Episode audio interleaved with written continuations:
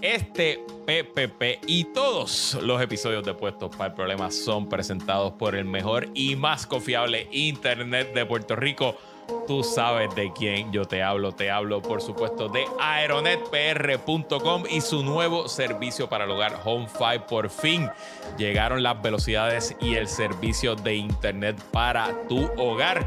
Si no estás satisfecho con el servicio de Internet que tienes en tu casa y quieres romper con el duopolio del Internet rojo y azul, cámbiate al mejor Internet de Puerto Rico, el Internet de Aeronet, llamando al 787-273-4143, 273-4143 o visitando su página home5.pr. Y recuerda que con Aeronet puedes hacer toda la solicitud de servicio por Internet sin hablar con ningún ser humano. Los planes para el hogar comienzan en 49 dólares al mes y el servicio está disponible en todo Puerto Rico.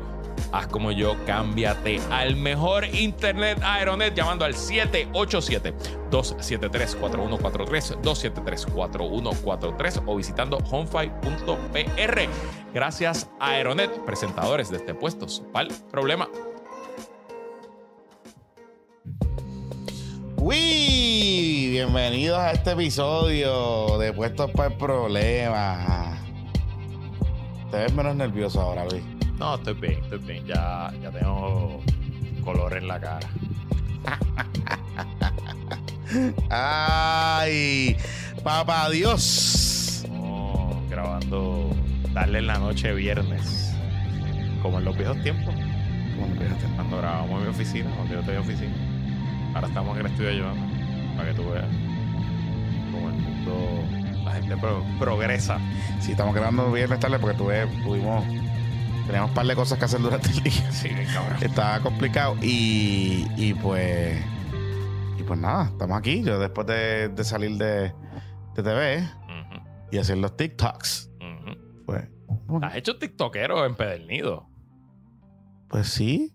Digo, tienes staff, porque ya vi que tú no haces un carajo. Es el staff tuyo que Yo está grabo aquí y ya, pa' carajo. mierda y peleando contigo y Exacto. jodiendo, pero está bien. Exacto, para eso, yo para- grabo. Yo sé- para eso no progresa en la vida. para- claro, claro, claro, claro, Por claro. eso claro. tenemos a Pepito nosotros ahora. Para eso tenemos a Pepito, que hoy se votó, Se se, votó. votó en ese episodio. Son las 10 de la noche y está aquí con Y nosotros. se votó en ese episodio, ese episodio exclusivo. Acabamos de grabar un episodio exclusivo, más bueno. Más bueno. Si usted me quiere ver bien incómodo, chacho, pudiéramos haber estado hablando aquí del Partido Popular y de Lela y eso, y yo no me hubiera puesto tan incómodo como me puse en el episodio que acabamos de hacer. Sí, pero es bueno porque eso significa que te interesa el tema. Sí, sí.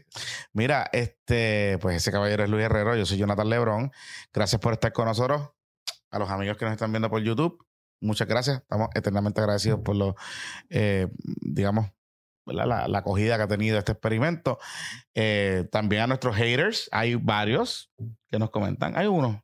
Hay uno realmente, pero no importa. Sí. Lo, lo queremos igual. Gracias por, la- por el tráfico por el tráfico. y por el Y, engagement. exacto. Y ya estamos en los mil suscriptores, ya sobrepasamos los mil suscriptores. Hacer- Y estamos promediando ya pues, mil y pico de views por cada episodio, que eso eh, para nosotros pues es poco a poco. El plan, el plan está en, ruta, ruta plan, camino a ruta Son plan. episodios unas longas, que a YouTube no le gusta que uno haga estas longas. Cuando empecemos a picar los clips y hacer cositas más cortitas, ya tú verás que. Mi- mira, este antes de empezar con los temas, quiero felicitar al patroncito Cristian González. ¡Boom! Empresario héroe de verdad. Un empresario de de verdad, de hecho, ya hablé con él para hacer un episodio exclusivo Ok.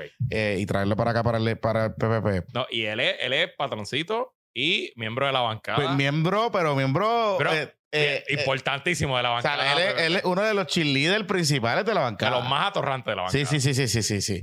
Y, y es un gran amigo, este, buen, tremendo pana, tremendo, tremendo ser humano, de verdad. Eh, y mm, esta semana se anunció que su compañía, Wovenware, Ujú. que de hecho Wovenware logró uh, proteger uno de sus eh, inventos que ellos hacen programación eh, y, y lograron hacer una patente con un trademark con Luis Figarela, que es patroncito de nosotros también, Así. Pyme. Y lo conoció, y lo conoció a través de Puestos por Problemas, por eso es que. PPP, papá. Por eso es que nosotros decimos que este es el podcast que vende. Si no, le preguntas a a un gato, le pregunta a Capela Love y le pregunta a todos nuestros amigos que están ahí.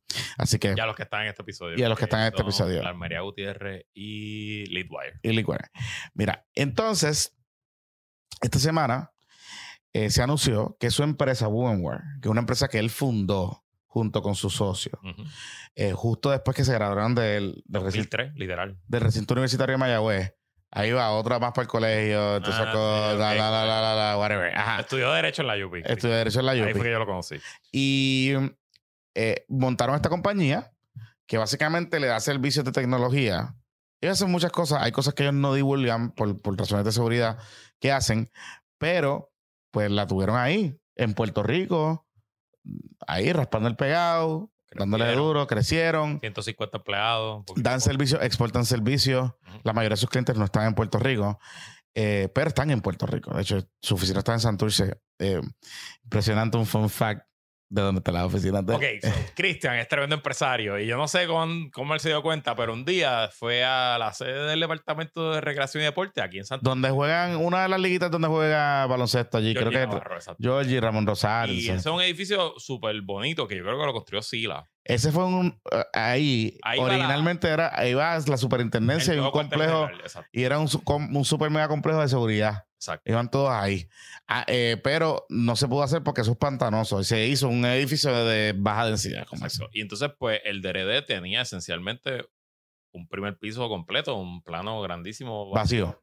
Y Cristian se le reunió, se le presentó, yo creo que fue con Adriana, la secretaria. Yo creo que era la secretaria. cuando- Yo no recuerdo qué fecha fue, pero ajá. secretaria eh, y le dijo, mira, pues yo te voy a alquilar el piso entero. Y en efecto, él es un tenant de un edificio de gobierno aquí en Santurce, tiene un piso completo y allí están los 150 empleados. Nosotros hemos estado allí, Jonathan y yo, Mm. y, y es súper impresionante.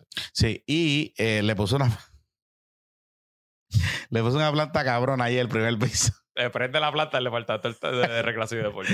Así que, pero volviendo a la historia de, de éxito, porque esto es una historia importante, porque es una empresa puertorriqueña, una empresa del clúster de tecnología. La compró eh, una empresa que se llama Maxar. Maxar, es y- pública traded en el... En el eh, que es de un. Berkshire Company, que Berkshire es de, ah, es de, del corillo de. ¿Cómo que se llama este señor? Este, eh, Warren Buffett. De Warren Oh, Buffett. wow, eso no lo sabía. Sí. Y, y completaron la transacción, pero es pública. Así que eh, lo interesante de todo esto es que esa compañía, pues, estaban en el mismo, en el mismo segmento de tecnología. en sa- satélites, cosas eh, espaciales de mapas, este, automatización. Y Wovenware, Eh, eh, ellos eran clientes de Wovenware Exacto. eh, y, y colaboraban en distintas cosas. Así que, eh, pues, digamos, el cliente se lo compró y esto es lo que se llama una estrategia de salida. ¿Verdad? Cuando tú tienes una empresa, un startup, tú eres un fundador eh, y tú logras pues, crecer tu compañía y venderla, ¿verdad? o la transicionaste eh, para otros dueños, lo que sea. Eso se llama una estrategia de salida. Porque ¿verdad? siempre se habla de que los fundadores, cuando, por distintas razones, cuando crece la compañía, cuando hay que innovar, lo que sea, pues están muy apegados emocionalmente y llega un momento que tienes que, que distanciarse. Lo ha hecho Jeff Bezos, lo ha hecho. O por el mero transcurso del tiempo te cansa, punto. Y porque ser empresario no es para todo el mundo y es duro. O sea, Luis se los puede contar. O sea, es duro, es duro, es duro, es, fuerte. Y más cuando tú tienes la responsabilidad de generar ingresos para pagar a empleados, tú sabes. Así que ellos logran esta estrategia de salida y les salió. Y les salió de una buena manera.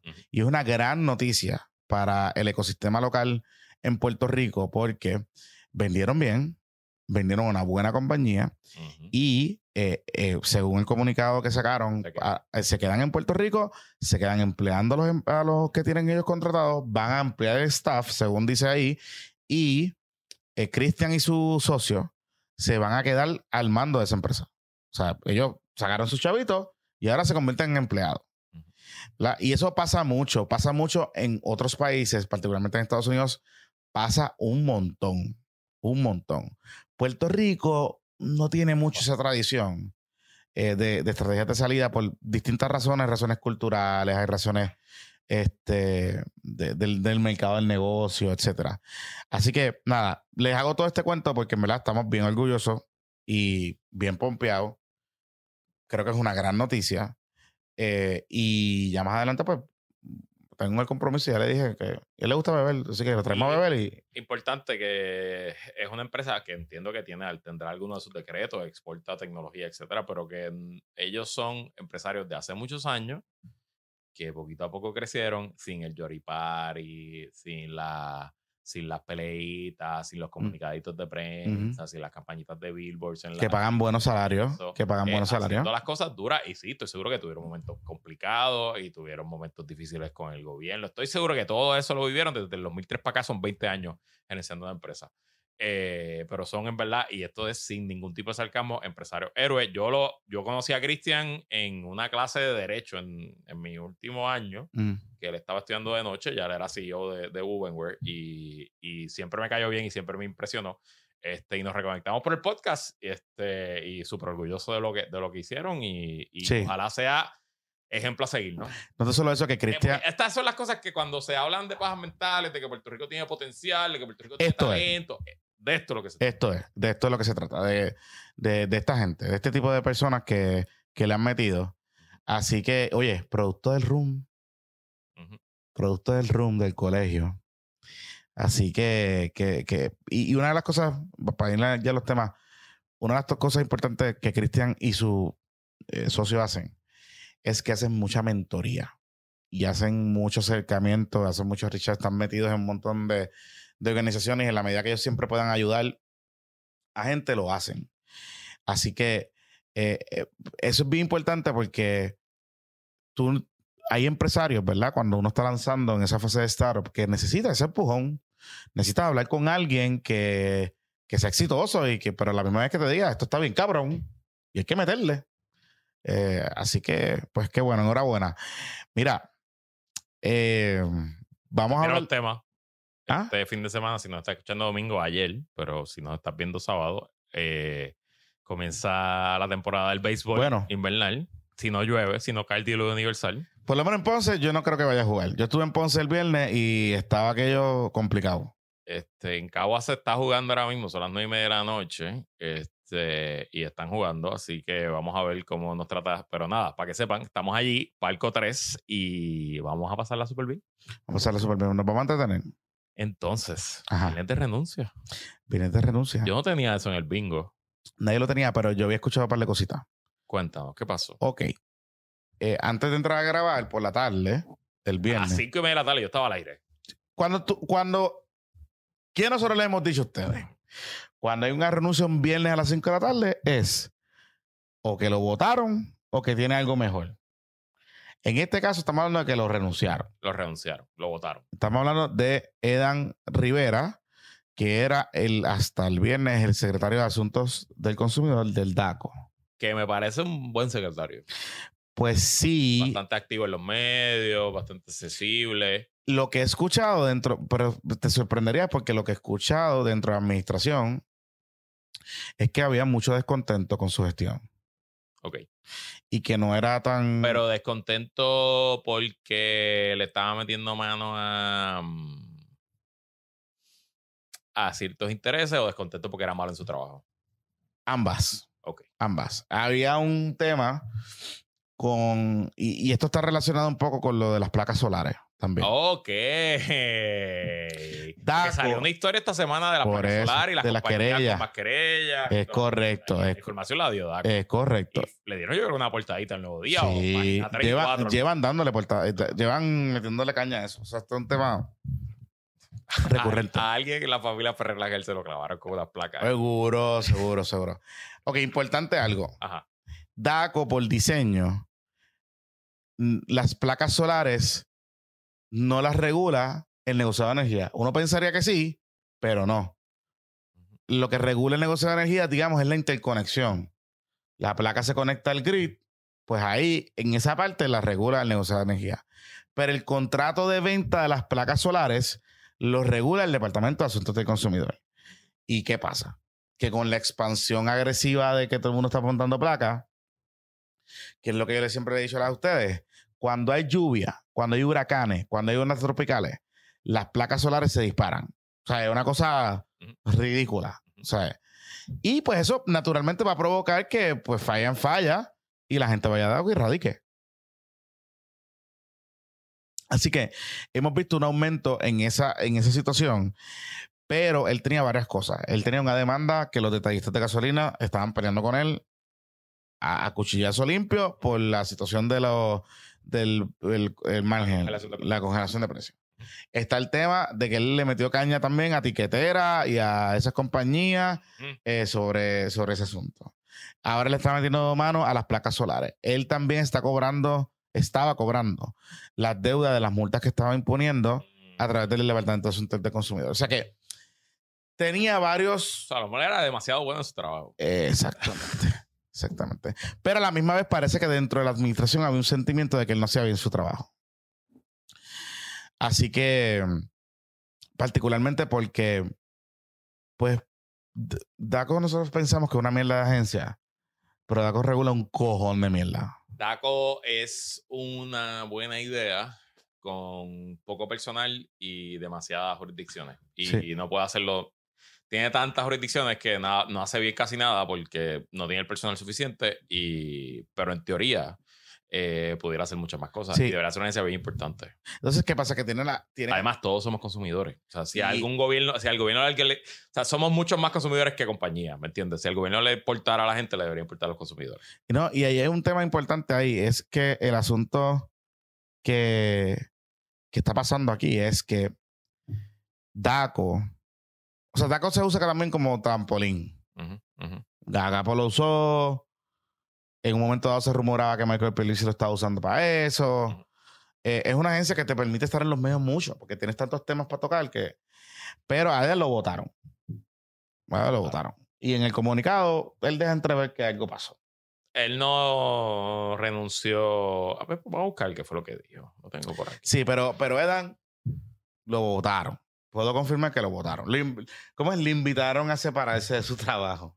Sí. Como hizo Elon con los muchachos de Twitter. Dice aquí el gobernador le agradezco al licenciado Dan Rivera Rodríguez por su compromiso con Puerto Rico y su excelente trabajo mientras dirigió el DACO. La licenciada María Fernanda Vélez continuará implementando la política pública, bla, bla, bla, bla, bla, bla, bla, bla, bla. Aquí está. Mira, mira, mira. Uh.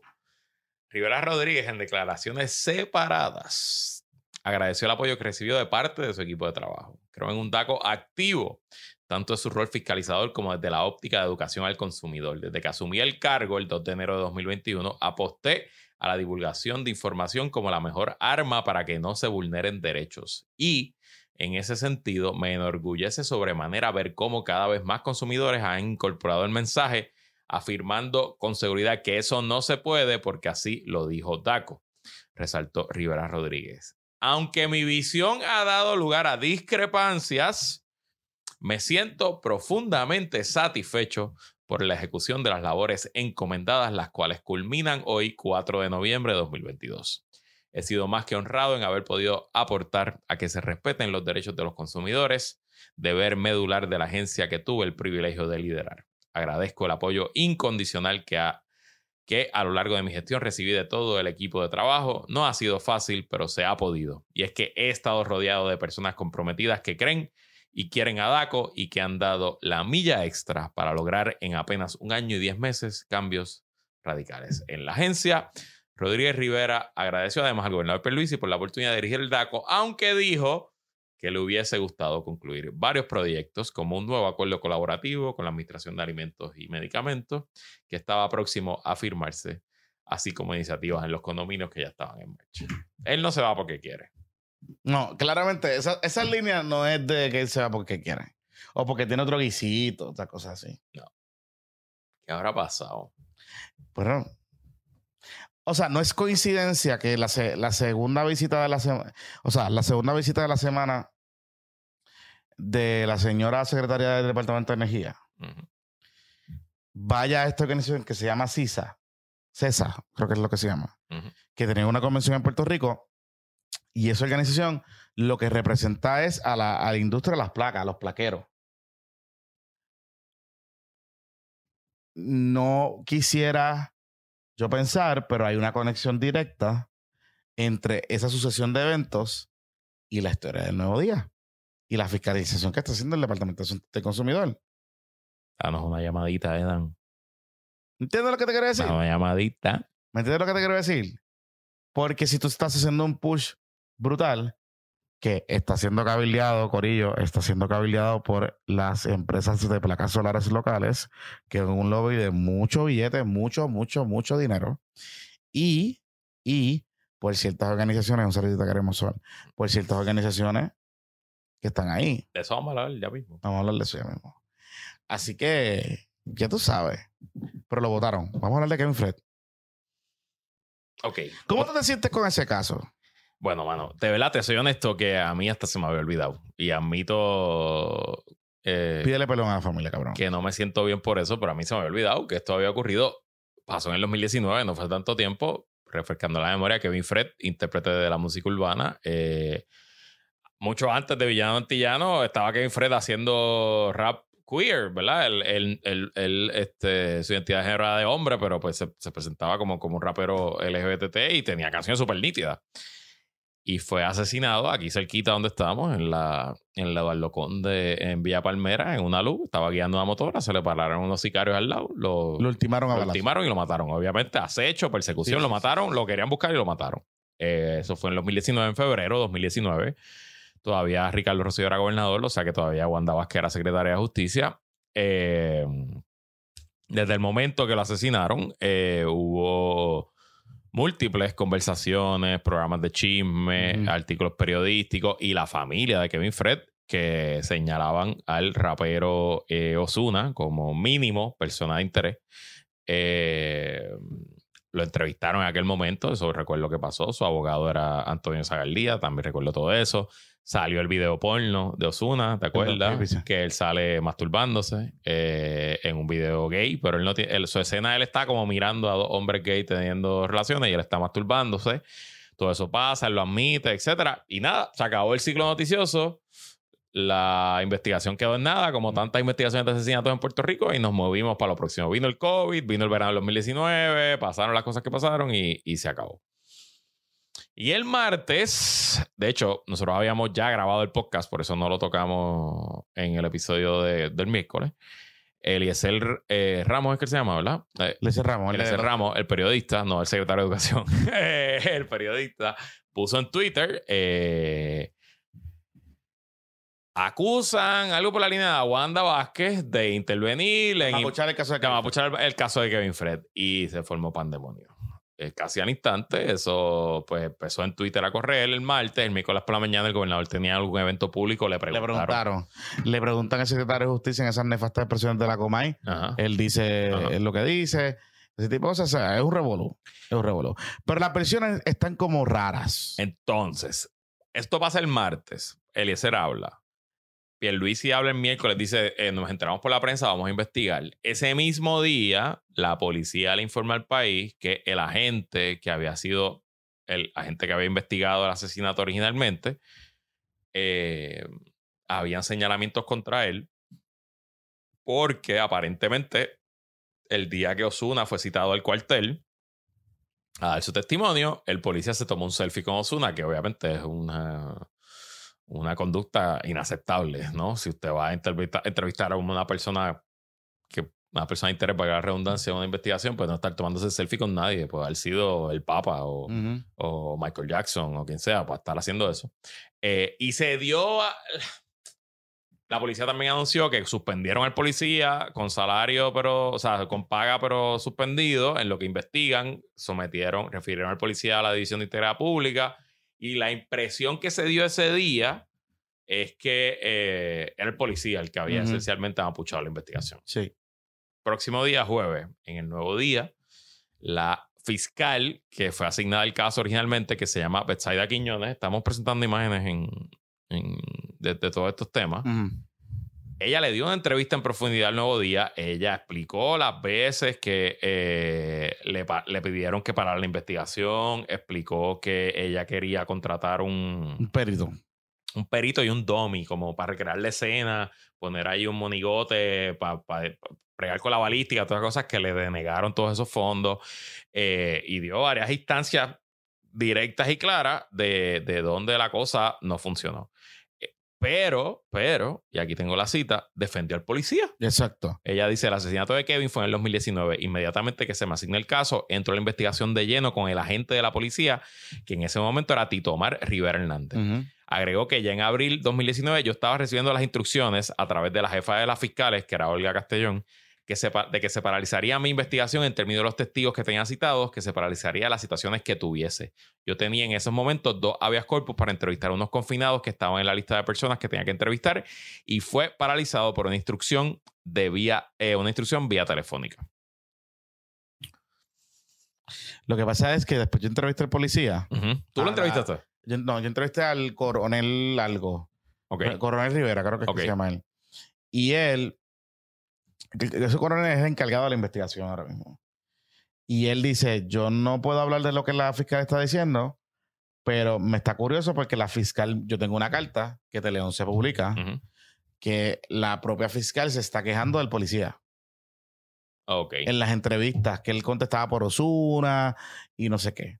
Eso que, y, menciono todo esto porque hay algo aquí que no está cuadrando bien Ujú. y no sé cuál es el, o sea, puedo pensar, puedo teorizar cuál puede ser el endgame, pero no sé cuál es el endgame de verdad. Y, hay- y, y obviamente por los elementos del caso y por las personalidades que envuelven, desde los abogados hasta la, eh, Wanda Vázquez, Olga Castellón, eh, y en esa historia ella menciona que la otra investigación que le mandaron a parar fue la, la muerte del abogado. Sí, del caso de. mm, Que donde cogieron a Leo, Revolu. Ajá, que ¿te el, abogado que se, se, se cayó de un cuarto piso en Miramar. Exacto. así, exacto. Exacto. Ella dice como también no le aprobaron los fondos para investigar, no sé qué. Pero Twitter PR se ha ido a un rabbit hole. Y se fueron hasta atrás diciendo que Wanda Vázquez era la fiscal, que es verdad, era la fiscal del caso Rolandito. Y que entonces. Entonces, yo quiero decir dos cosas: incompetencia y falta de recursos. No es lo mismo que chanchulleo conspiración y, criminal. comp- y conspiración criminal. O sea, a- a- acusar a Wanda Vázquez de chanchullera, de que es una improcedente, de que es una, eh, qué sé yo, este, indisciplinada, todo ese tipo de cosas, fine. Pero de ahí a brincar a ver todos los casos que Wanda Vázquez trabajó, pues está duro. Y recordemos algo, Wanda Vázquez era una fiscal de carrera. Mm. Los fiscales ganan y pierden casos. Y ganan y pierden casos en su inmensa mayoría porque dependen de la policía. La policía es quien investiga. El, el arma investigadora de los casos en nuestro sistema, en nuestra andamiaje, es la policía de Puerto Rico. Pero aquí hay tres cosas que yo quiero que han pasado. Uno, Esto lo escucharon en TikTok. Ajá. Ajá. Uno, el tema de la discreción de los secretarios de justicia. Los secretarios de justicia, por naturaleza, tienen discreción. Correcto. Pueden decirle a un a fiscal para, investi- Para o sea, la investigación. para el caso porque no hay caso, qué sé yo. No tienen que justificarlo. Es una buena práctica que lo justifiquen, pero no lo tienen que hacer. Eso es lo primero. Lo segundo, el timing. O sea, va a tres años de esto y ahora es que tú vienes. ¿Y por qué ella sale ahora? Eso, Eso es lo que yo no entiendo. Yo Pero por otro lado, yo digo que ella tiene de ganar con esto. O sea, ella lo que está buscando es un fuerte para su. lo único que yo puedo pensar es que ella esté para renominación. o un ataque de conciencia. Puede ser. Puede ser. Y obviamente ahora es más fácil caerle encima a Wanda Vázquez porque está acusada Por eso. O sea, está fuera del poder. Por eso. Entonces, ah, pero han salido también gente a decir que tiene evidencia, no sé qué.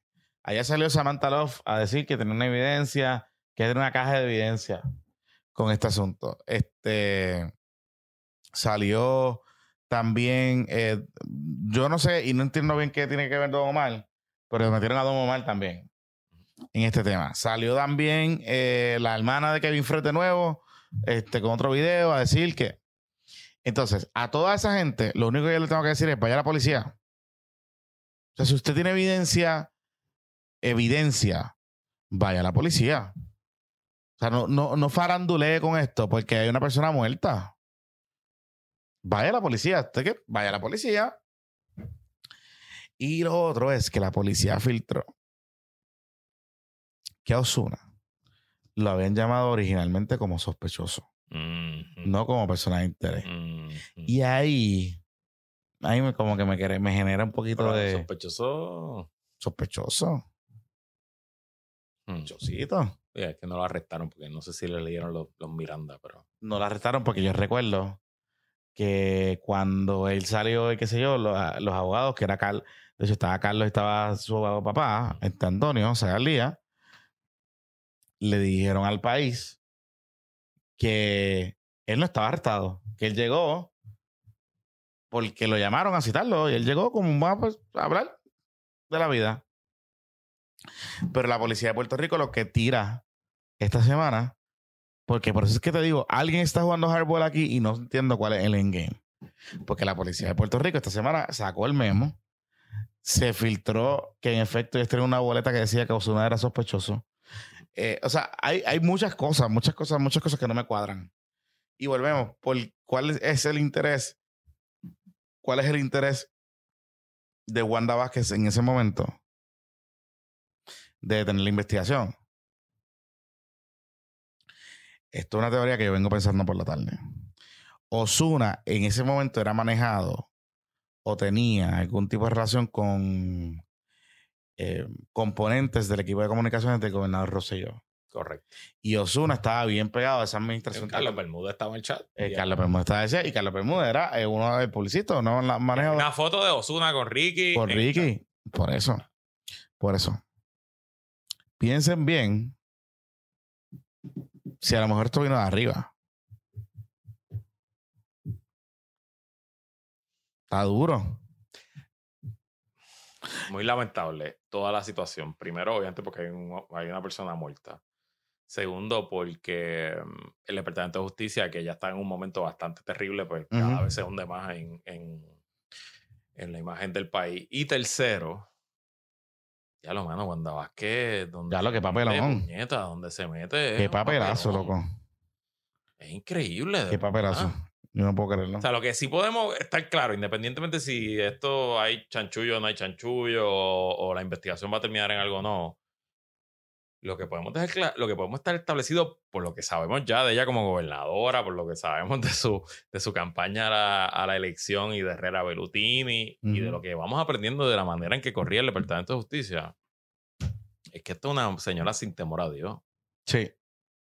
O sea, aquí vamos a todas y no importa. O sea, sea, López si Mulero la- tiene razón. si la línea está ahí, yo vivo al otro lado de la línea. O sea, me importa un carajo. Aquí no el que tenga miedo a morir que no nazca, tú sabes. Y a Dios que reparta suerte, el poder es posarlo, lo usamos y que se joda. Y los que saben, y los que conocen, siempre han habido rumores de, pues, gente que era parte del corillo, que tenía acceso. Había un corillo, que son un corillo de derecho, estudiaron todos juntos y subieron todos juntos.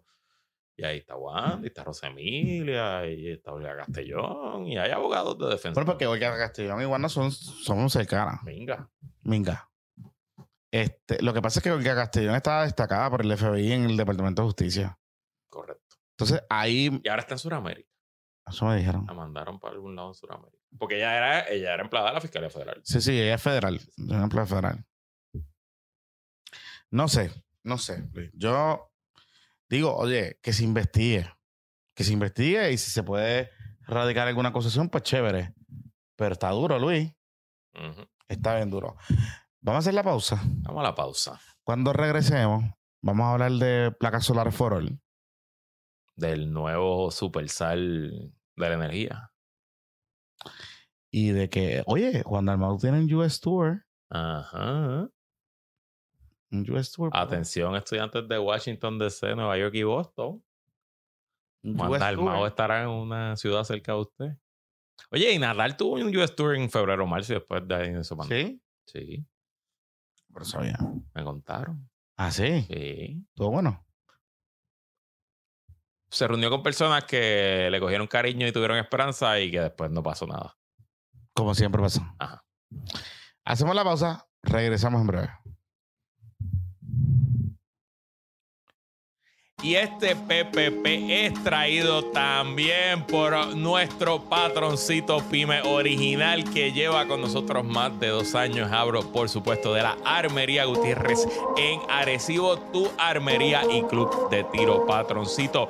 Haz los trámites para sacar tu licencia de portación, que de hecho esta semana el Tribunal Supremo de Puerto Rico declaró que era constitucional que en Puerto Rico se solicitara una licencia. Así que si usted quiere portar armas, tiene que ir a una armería como la Armería Gutiérrez de Arecibo. También puede practicar su puntería. Búscalos en Facebook como Armería Gutiérrez o llámalos al 787 878 2995 878 332-2995. Y este PPP también es ustedes gracias a Leadwire. Con Leadwire puedes enviar tus promociones, anuncios y fotos a todos tus clientes por mensaje de texto.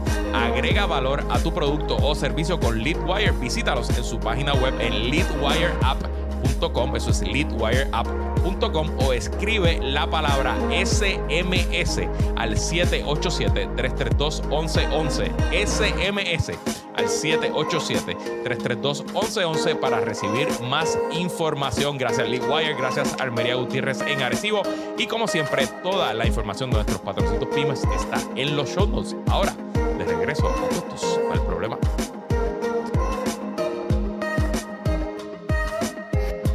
Amigos, continuamos aquí en Puestos por Problemas. Gracias por estar con nosotros. Mira, Luis,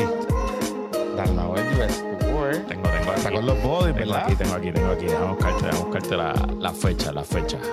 El US Tour está con los bodies, los muchachos. Hoy estaba en Northeastern University, que creo que es en Boston, ¿verdad? Si no me equivoco. O no, en Nueva York, hoy está en Nueva York, exacto. El 17 de noviembre, jueves, tiene un one-on-one conversation with Juan Dalmau. En, Y Edil, el coche con Edil. ese, eh, sí, Boricuas Unidos en la Diáspora y una asociación de estudiantes de la Universidad de George Washington. Ah, en Northeastern en Boston. Gracias, Sí, bueno, gracias Pepito. está- Pues lo dije bien. Cabrón. Lo dije bien, lo dije bien primero, puñeta. O sea, que estaba en Northeastern. Y después en Washington también. Porque Además de- Northwestern en Chicago. Eh, no sé. Eh, el 16 de noviembre eh, tiene un Puerto Rican Get Together en Quiqui DC, que es un restaurante de comida boricua. Oye, eh, y eso es como una cenita, ¿verdad? en Como que. Washington DC, Puerto Rican Food and Life Plena Music. Y no es, un- no es, o sea, es gratis, no, no, no es un fundraiser, no están pidiendo, digo, por lo menos en el flyer no está pidiendo nada. Y eh, una tarde con el licenciado Juan Dalmau el 16 de noviembre en American University. O sea, que va para American University y Ajá. para George W, para GW. Mm. Escuelas del poder. Para allá también porque ya, sabremos quién manda en el Congreso porque es, el 16 es después de las elecciones, así que... Está el Ivy League, está el Ivy League. No, esas no son Ivy Leagues, pero ¿No? son buenas universidades. Bueno, pero Georgetown sí, ¿no? No, Ah, pero no es está en. Georgetown, no está en Georgetown. Ah, está GW. Sí, sí. Mira, Y eh, Georgetown no es Ivy League, yo creo. No creo. yo creo que sí. No sé. Whatever. Anyway, No lo es, No, gracias. no gracias, gracias. gracias. Pepito, que mucho tú sabes, Pepito. mucho tú sabes. Ajá. Mira, entonces, este. Está interesante porque se fue después del anuncio.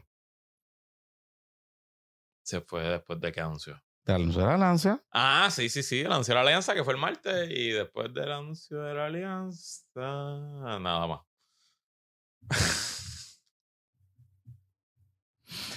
Hicimos un focus group el jueves en el Zoom. Ah, traímos el tema de la alianza. Obviamente estaba en la lista de temas, había que hablarlo. Habían como 60 personas conectadas en ese momento.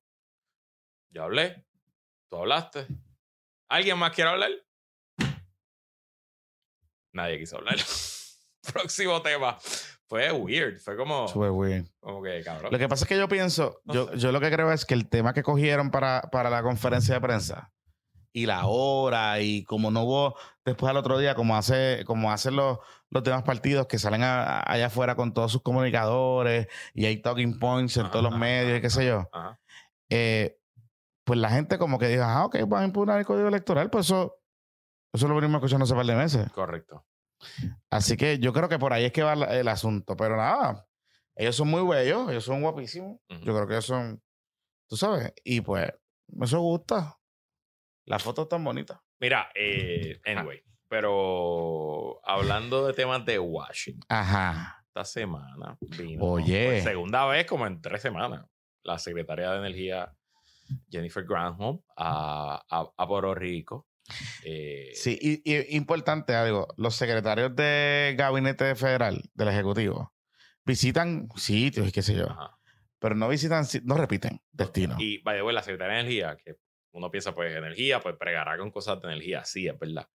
Pero la secretaria de Energía es la encargada de las armas nucleares de los Estados Unidos. O sea, el purview, el, el oversight civil que Mm. se le hace a las armas nucleares lo hace el Departamento de Energía. O sea, que ella tiene un trabajo bien fucking importante y que ella esté invirtiendo tiempo de ella montarse en aviones y venir acá Sí, pues obviamente no es porque ella lo quiera hacer, es porque se lo está pidiendo la Casa Blanca. Claro. Para que tengamos un poquito de, de- de la idea. Y de- además de, la- de las cosas nucleares, es el tema también de que Estados Unidos tiene un- una situación energética compleja. Y lo hablamos en el Zoom. Este, ellos manejan una cartera de, de recursos energéticos complicada. Ujú. Desde gas, nuclear, este, petróleo, viento, todo ese tipo de cosas. Y hay unos issues con los grids y, o sea, Estados Unidos está teniendo los mismos issues que tiene Puerto Rico Seguro. ahora mismo.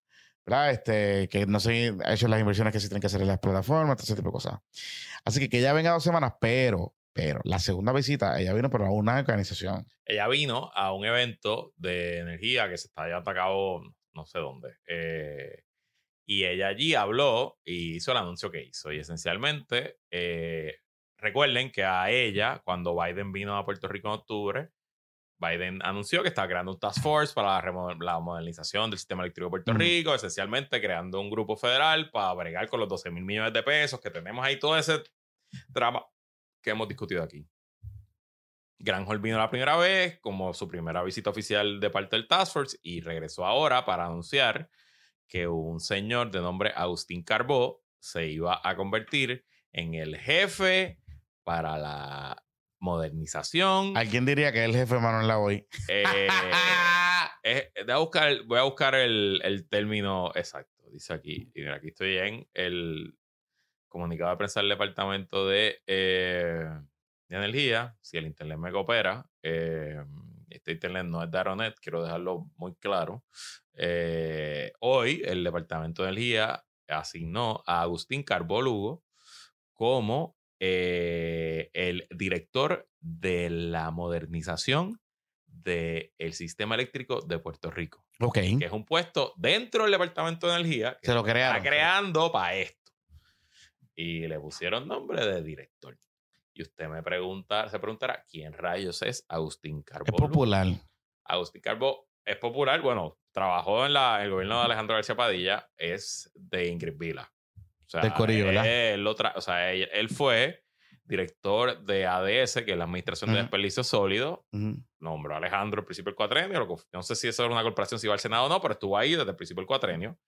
Fue a través de Agustín Calvo que Ingrid Vila pudo detener el proyecto de Energy Answers, por ejemplo, de, la, de la, eh, la conversión de basura en energía, etcétera, etcétera, porque ADS eh, tenía competencia eh, original sobre ese asunto, porque Ujú. al final del día no era un proyecto de energía, era un proyecto de basura. Claro. Y cuando Ramón Luis Nieves y Eduardo Batia crean la entonces Comisión de Energía, hoy negociado de energía, pues Agustín Calvo se convirtió en su primer presidente. Ah, ok. O sea que él estuvo uno o dos años en desperdicio sólido, se aprueba esa ley y entonces brinca a la Comisión de Energía. Y está en la Comisión de Energía hasta que Ricky Rosselló reorganiza, cambia comisión por negociado, le tumban el término de él y cambian toda la composición del negociado y entonces él se va a trabajar al eh, EDF se llama. el Environmental Defense Fund, que es una organización sin fines de lucro que se, pues, se- que está metida aquí después de María. Ella metida aquí en unos proyectos, creo que hay en Culebro en Vieques. ellos en Culebra están montando el grid de la El grid. de 100% renovable. de 100% renovable. Exacto. Y están bien metidos en la cosa renovable. Yo lo que sé es que los fondos de filantropía se están moviendo a meter chavos en el tema de energía en Puerto Rico. Placas solares. Y sigo insistiendo. Aquella visita hace par de semanas atrás, donde fueron par de organizaciones allá el Congreso a deponer en una vista a pedir que el Congreso interviniera y que le asignara los fondos a las organizaciones para la reconstrucción. Todo está conectado. Todo está conectado para que Agustín Carbó fuese nominado. Y tú llevas con esa cantaleta un tiempito. Claro, tiempito. claro, claro. La Y, el- y yo, a los y, no for profit. y la- no, prof- no, no for profit. Y te digo más, viene por ahí, viene por ahí que muchas non for profit en Puerto Rico, que son buenísimas, por no estar metidos en el tema de energía y de placas solares, van a perder el funding de las organizaciones de afuera. Porque todo el mundo ahora quiere. Porque ahora todo el mundo ahora el quiere follón placas es plaquitas para Puerto Rico. plaquitas para Puerto Rico. Esa, esa es la visión. Ya, ya. Plaquitas para Puerto Rico. Así que, ojo con eso, porque es preocupante. Es preocupante. Porque al final del día, pues faltan cosas por hacer, ¿no? Y entonces, pues. Ahora, qué curioso. varios, varios temas. Primero, como te dije, cercano a Ingrid Vila. Seguro. Eh, y obviamente sabemos que Ingrid Vila, Queremos Sol, están por allá están por ahí proponiendo de que todo este dinero se reasigne para eh, energía renovable, etcétera, etcétera. Así que victoria para Ingrid Vila y ese corillo. También, eh, al ser una persona, yo no, yo no sé si él es popular ahora mismo, pero que pues, se identifica porque estuvo con un gobierno popular, pues aquí se le fueron por encima a la fortaleza Mm. y a Jennifer González. Yo no creo que ninguno de ellos dos, ni el gobernador ni la comisión residente, hubieran recomendado a, a Agustín Calvo eh, pa- para este puesto. Y número tres, esto quizás Paco pasó un poquito por debajo del radar.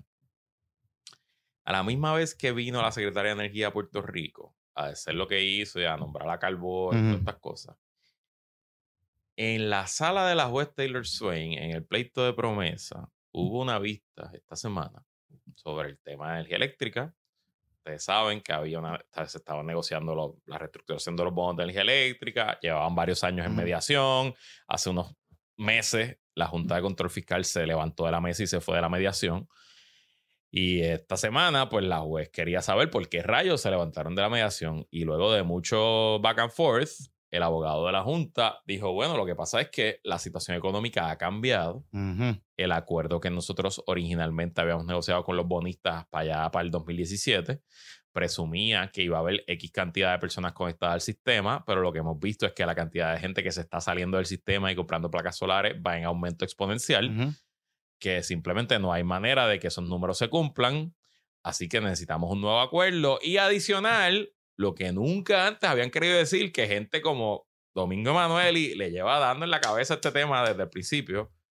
Ahora la Junta le dio a entender a la juez Taylor Swain que la deuda que emitió Alejandro García Padilla en Prepa, en energía eléctrica, y la última deuda que emitió Fortuño en sus últimos dos años del cuatrenio, que toda esa deuda es ilegal porque esa deuda se hizo sabiendo que energía eléctrica estaba quebrada, se le hizo una, una, eh, una, una expectativa falsa a los inversionistas, etcétera, etcétera.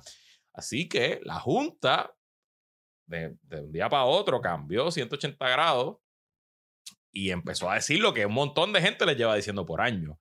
Así que tampoco me parece que eso sea casualidad. Sí.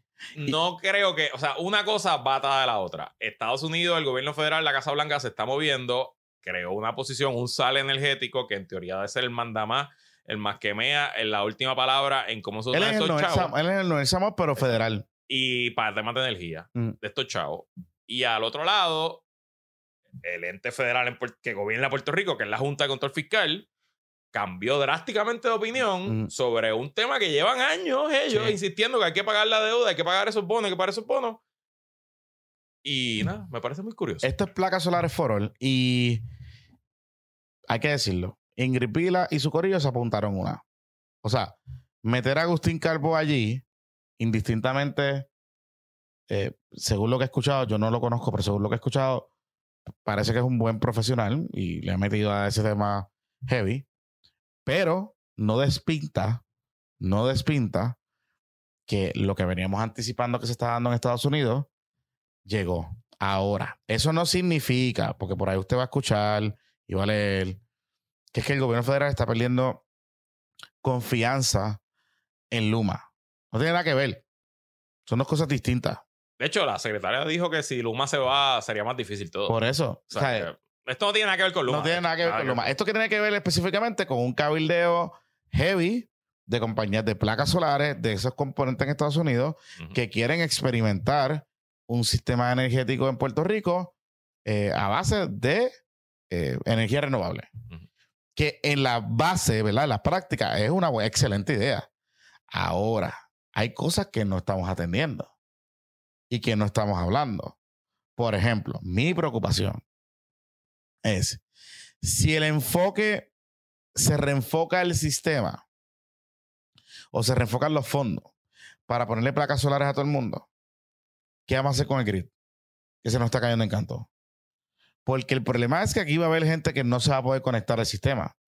O aún hay gente que no se va a poder conectar al sistema, pues si usted quiere hacer una micro red, va a depender del sistema de transmisión y distribución para compartir la energía.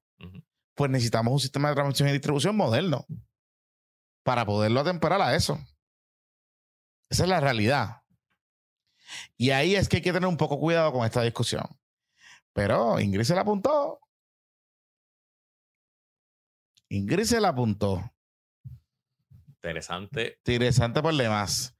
Y es curioso. Digo, y si, honestamente, si, la, si a la Junta le sale la movida y la juez corta gran parte de la deuda de energía eléctrica, eso también abre un montón de posibilidades para el futuro, porque Ujú. entonces la factura va a ser más barata, se puede gastar más en inversión en nuevas plantas, en reemplazar ciertos ciclos. Entonces, ayer estaba hablando con Ramón Luis Nieves, eh, Ay, mío. que de hecho, él es la persona que me recomendó a alguien que vamos a entrevistar. Que te dije ayer que un- una persona fue él el que nos la recomendó. eh, y él me está diciendo que ahora la lucha es.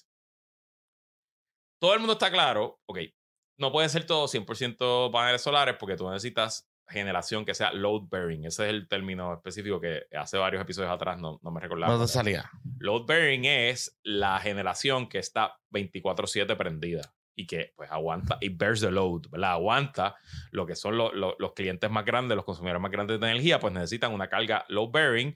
Piensa una farmacéutica, piensa un shopping, piensa un estudio de televisión, etc. Eh, y tú necesitas una mezcla, pues el tema es, y la guerra va a estar ahora, ok, pues si vamos a convertir a gas natural Aguirre y, y las plantas actuales, o vamos a construir cuatro o cinco plantas de gas natural, ¿qué podemos hacer para no amarrar a Puerto Rico a ese combustible fósil por los próximos 50 años? ¿Cómo lo podemos hacer para amarrarlo por los próximos 10 o 15 Exacto. años en lo que se va transi- eh, transicionando en todas las demás tecnologías? Y que ahí es que probablemente es donde va a estar la guerra de los chavos, de los proyectos, de los cabilderos, de cómo gana, quién gana al final. Entonces, Sí, ahí, ahí la que, lo que más se está empujando es estas barcazas de generación. Por eso es temporero. Eso es temporero. Eso es algo de ahora, porque la barcaza de generación es una manera sencilla, barata, de añadirle capacidad al sistema eh, de una, ¿no? Que es Sí, parquearla pero- allí en los muelles. y- Pero, aparente, pero aparentemente la conversación está shifteando, además de, de- de añadirle capacidad de generación al sistema, es de hacerlo semipermanente. O sea, en vez de. ¿Tú te acuerdas Sí, sí, aquella idea? tener una ahí siempre de backup. ¿Tú te acuerdas aquella idea que tenían de que vamos a, a coger las plantas y las vamos a apagar? O sea, vamos a irlas apagando para entonces construir en el mismo sitio otra planta, qué sé yo. Esa idea es buena, pero es muy lenta. ¿Verdad? Y la idea detrás de todo eso era que, como el lugar donde están las plantas está ya impactado ambientalmente, la teoría era que eh, el proceso iba a ser más rápido para poder este, transicionar la planta. Pero ya las plantas se completó la gasificación, casi todas están gasificadas, o sea, casi todas ya están usando gas natural, eh, excepto pues AES, etcétera, ¿verdad? Eh, pero lo que sigo escuchando es utilizar barcazas de generación de manera semipermanente, o sea, un poco más a largo, mediano a largo plazo. Y esas barcazas estarían ubicadas en la zona norte, en el área de la Central San Juan, Palo Seco, etcétera. Que son, de hecho, son hasta.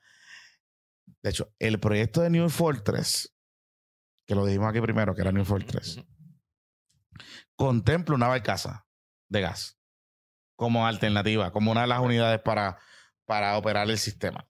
Así que, nada, es interesante lo que está pasando, pero volvemos a lo mismo. Todo esto se está empujando desde ciertos corillos en Estados Unidos que están shifteando lo que había sido la estrategia de filantropía, la estrategia de fondos de, de recuperación eh, para otra cosa.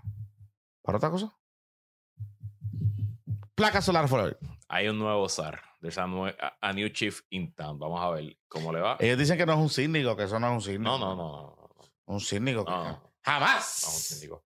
Mira, eh, antes de irnos, ya, ya tiene sede la- el conclave popular. ¿Así? Sí, ya oficialmente. ¿Dónde va a ser? Es en un sitio al ladito de mi casa, Oscar, aquí. Eh, secretario general del PPD convoca a asamblea de reglamento de la colectividad. Vega Ramos anuncia que la asamblea se celebrará en el Caribbean Convention Center, ubicado en el sector La Muda, carretera número 1, kilómetro 21.3. Yo creo que eso era lo de, lo de los policías. Entre los municipios de Guaynabo y Caguas. No, no es, no es la de los policías. La de los policías más abajo. Eh, no sé dónde pero es al ladito de mi casa. So, Ok. uh, no sé tampoco cuánta gente cabe allí. Este, Pero yo vi que Maldonado quería llevárselo para Morovi, algo así. ella ofreció la cancha Morovi. Ah, no. Ah, no. brutal, pero muy bien. O sea, no se sabía. Esto es el domingo que viene. O sea, estamos hoy domingo. Usted está escuchando esto domingo 6. Diablo. El domingo 13. Ay, Dios mío. Qué papelón, Luis. Es Y fuerte. por ahí lo que viene ¿Qué? 80, 20. Eh, a favor del no. Sí, Salsa. Pájalo hasta ahí, amigos. Que la fuerza la acompañe. Se me cuidan. Muchachos, nos vemos la semana que viene. No se Ah, pierdan ah, el ah, exclusivo, el Patreon exclusivo esta semana. Está bueno. Patreon.com de haber puesto para el problema. Háganme caso. Si me quieren ver bien incómodo con los cachetes rojos. uf. Que la fuerza la acompañe. Se me cuidan, muchachos. Bye.